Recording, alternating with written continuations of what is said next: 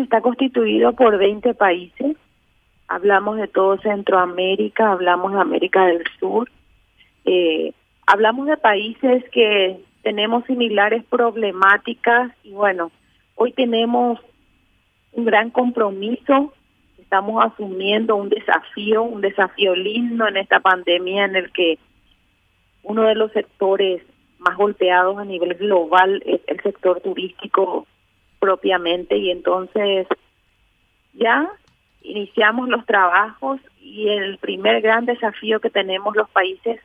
que integramos esta comisión y ahora bajo nuestro liderazgo es lograr la homologación de los protocolos biosanitarios que cada país viene aplicando, pero necesitamos trabajar en, en la homologación y en la similitud de condiciones para ingresar a uno u otro país. Pensamos no solamente a nivel intrarregional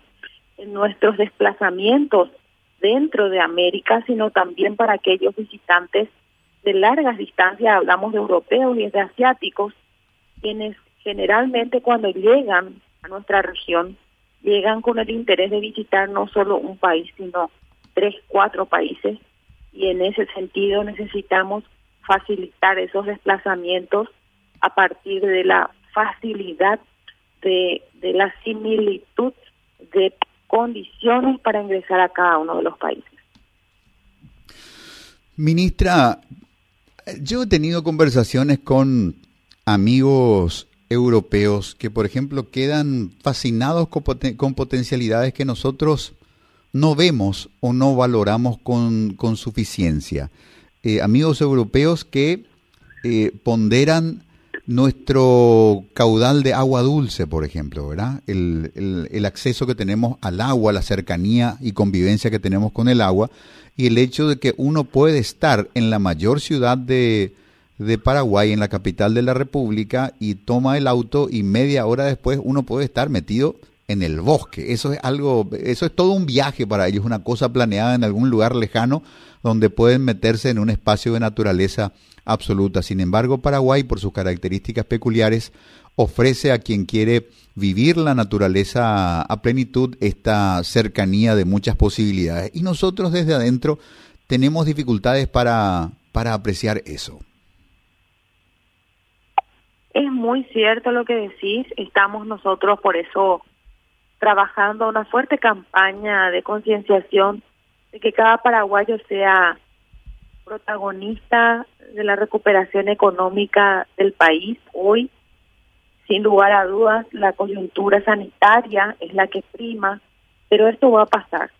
Esto va a pasar de aquí a unos meses con con el con el avance de las vacunaciones y la la gran mayoría de las personas que ya van a estar inmunizadas, eso va a permitir eh, el descenso y por lo tanto vamos a tener esta posibilidad de volver a redescubrir nuestro propio país. Y eso eso ha generado la pandemia una oportunidad para el turismo interno. Y si hablamos ya del de aquel visitante de la región que ve a Paraguay con esos ojos que vos decías de tener todo tan cerca tan a mano y muchas veces no valorado eh, justamente estoy llegando, y disculpen si hay mucho ruido de Concepción en estos momentos, estuvimos trabajando por dos días en la zona norte, que también hoy tiene una gran oportunidad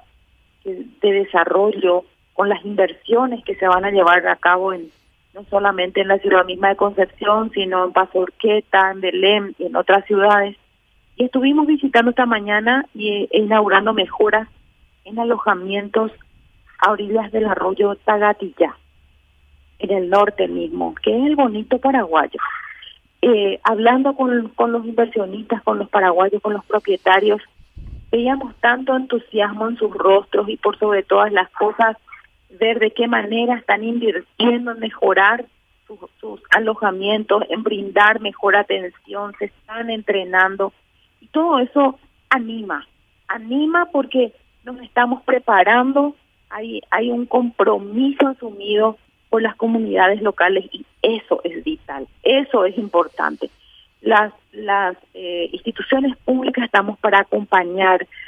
para empujar, para sostener, para mostrar el camino, para planificar acciones, pero la actividad principal radica en que la población se tiene que empoderar y hoy queremos